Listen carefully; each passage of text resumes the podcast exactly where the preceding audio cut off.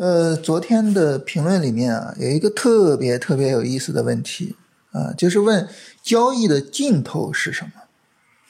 那为什么问这个问题呢？你想，我们每天是吧，大量的时间精力啊放到交易上，尤其是开盘的这四个小时啊，别的就什么事儿都干不了是吧？眼睛就老盯着行情，啊，那我们投注了这么多的时间和精力。啊，简单说啊，我们投注了我们这么多的生命，啊，投注在这个事情上，那么这个事情它的意义是什么呢？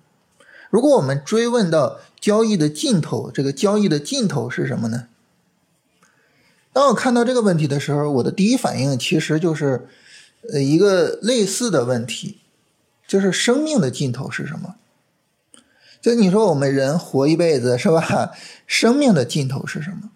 这个呢，你从生物学的角度来说啊，任何生物的使命都是把自己的基因传下去啊，所以呢，生命的尽头，它的第一个尽头呢，就应该说就是孩子啊。你像我们家是农村的哈，这小时候在地里边干活啊，你像这个小麦，小麦呢，它结了种子，种子成熟之后，小麦会怎么样呢？就会干枯。如果说这小麦不是人去种的话，那它就自然的就，是吧？种子散落在地里边啊，然后呢，它自己也枯萎，然后就成为肥料，啊？然后第二年，小麦种子发芽啊，新一个轮回。那新的这些小麦啊成熟了，种子成熟了，它们也就死掉了。就是当我有孩子的时候，我就死掉，然后就成为肥料就可以了。所以植物呢，它们就很天然的，就是我就完全的、纯粹的，就是为了生孩子、养孩子。然后到动物呢，其实很多昆虫也是这样哈，就是我生了孩子我就死了就完事儿了，是吧？我也不跟孩子争空气啊、争营养啊，什么都不跟他争啊。你像蜉蝣啊，我们说蜉蝣就是早晨生，晚上死，是吧？那早晚之间发生什么事情呢？就生孩子。然后，当然，你你你你到人这个这个动物这个层级，那就不是太一样啊？为什么呢？因为人有自己的想法啊。人在做事情的时候呢，他不是单纯的这个生物的本能啊。所以对于人来说呢，你只能说基因的传承呢是第一要务啊，是是比较重要的事情。但是呢，它不是唯一重要的事情。那对于人来说呢，什么比较重要呢？呃，咱们国家呢一直有说，就是评价一位君子的三点，哪三点呢？叫立德、立言、立功。啊，立德就这个人道德啊，是吧？比较高尚。立言就是你有你的思想传承下去。啊，立功呢，就是你在当代建立了什么样的功业，是吧？所以，这个中国古代的这些君子们啊，为了赢得生前身后名啊，就费尽了一切心思。那这个时候呢，我们会发现呢，就是，呃，我们我们不仅仅是想传承孩子，是吧？我们也想传承我们的思想。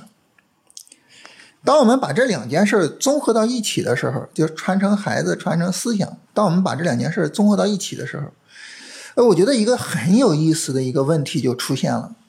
什么问题呢？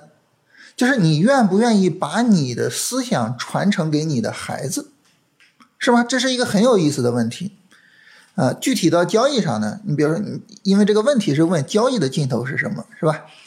那具体到交易上，就我我我想问大家一个很有意思的问题，就你想不想，或者说你愿不愿意把你的交易思想、把你的交易方法传授给你的孩子，然后让你的孩子拿着这一套交易方法去做交易？你愿不愿意？哎，你看，这是一个很有意思的问题，对不对？你你你愿不愿意这么做呢？其实我们想哈，就如果说啊，我们自己用的这一套东西，这一套方法，我们愿意传授给孩子，然后呢，让孩子也使用这一套方法去做交易，那很有可能就是说什么呢？我们这一套方法是靠谱的，至少是我们自己。打心眼里我是认同的，但是如果说哈，我自己用的这套方法啊，我觉得太累了，我觉得他可能根本就不靠谱啊，我自己都在赔钱。他可能是因为有有有其他任何的原因吧，就我可能不想传给孩子，我也不想让孩子跟我一样去做交易。那这个时候，就我们的交易方法它是不是有问题呢？哎，我觉得这是一个很好的思考角度啊。所以你问我说，交易的尽头是什么？我觉得交易的尽头呢，就是首先如果有可能的话，我们通过交易赚到钱传给孩子，是吧？然后呢，更重要的是啊，更重要的是，我们有没有可能说，我们形成一套完整的交易方法？这一套完整的交易方法，我们是愿意传授给我们的孩子，然后让他也使用这一套方法去做交易的。我觉得这是我们把一个交易做到尽头，把一个交易做到最好，呃，一个一个一个人生状态。在这一点上呢，有一个很有意思的一个事情是什么呢？就是这个方法我可能也不是很认可啊。当然，因为我也不是很认可，所以我也不是很愿意传给我的孩子。但是呢，我现在没办法，我现在只能先使用这一套方法，啊，比如说我先使用这套方法，先去赚点快钱，或者是先怎么样，以后我再去使用那个稳妥的方法，啊，比如说，就是我我我经常听到这种观点，你像嗯，很多人说这个价值投资啊，就比如说就说这个价值投资可能比较适合大资金，啊，比较适合那种稳定的操作。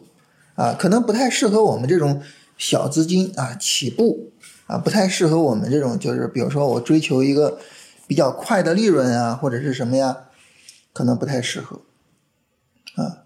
那在这种情况下呢，就是哎，我先使用其他的方法，我先赚钱啊，等我赚到钱了啊，等我钱赚的比较多了，哎，我也能使用大资金的方法了，到时候呢，我再去使用价值投资。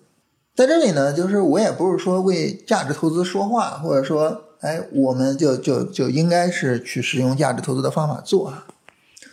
但是呢，这个就是这个这个思维这个想法，其实它本身有很大的问题。怎么说呢？就是如果说你真的是认同价值投资的，呃，如果说你觉得就是我就应该使用价值投资做，那这个时候其实你就应该从现在就用价值投资做，是吧？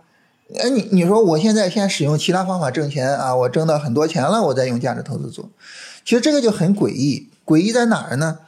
就如果说哈，你使用其他方法能挣到钱，而且是挣到大钱，是吧？挣到就是你认为足够能够使用价值投资的钱，那那你为什么不持续的使用那个方法呢？是吧？一个能够挣到大钱的方法，为什么挣到大钱之后就不用了呢？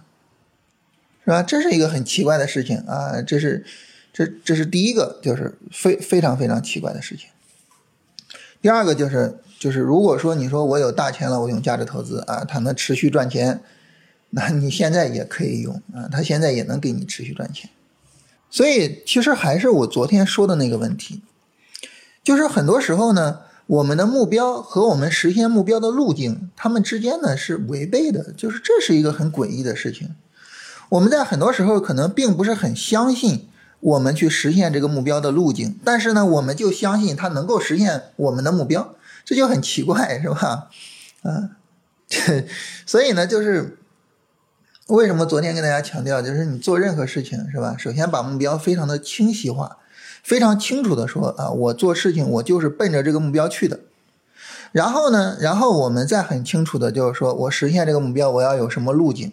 当然，可能有好几条路径，在这好几条路径里面，我要去选择哪一条，然后我怎么把这一条路给走好，是吧？这是我们做一个事情的方法。但是很多时候呢，就是就是这个路呢，可能我也不是很认同啊，但是呢，我就是相信这条路能够帮助我实现目标。那一条路呢，我很认同，但是呢，我就现在我就走不了，我就不能去走那条路，就很奇怪，非常奇怪。但是呢。这个我们在股市里边呢，经常使用这种非常奇怪的思维，或者是非常奇怪的处理事情的方法，在处理我们的交易。就是这是我说，啊，我们在交易中其实很多思维、很多行为，就其实是背离我们的目标的啊。这就是为什么昨天说这个事情。那你说，那我怎么去思考一个路径是不是真正可靠呢？我怎么去思考说，哎，这个路径是不是我要走的呢？我觉得最根本的一点就是，你愿不愿意让你的孩子也走这条路啊？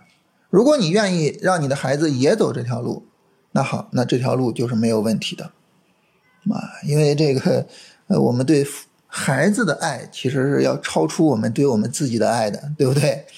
啊？所以啊，如果说我们愿意让孩子走这条路，那好，这条路就是靠谱的。但是反过来，如果说我们不愿意让我们的孩子走这条路，我觉得呢，我们自己也就不要走这条路啊。所以，就是交易的尽头是什么呢？交易的尽头是为了孩子，我们去找一条真正靠谱的交易道路。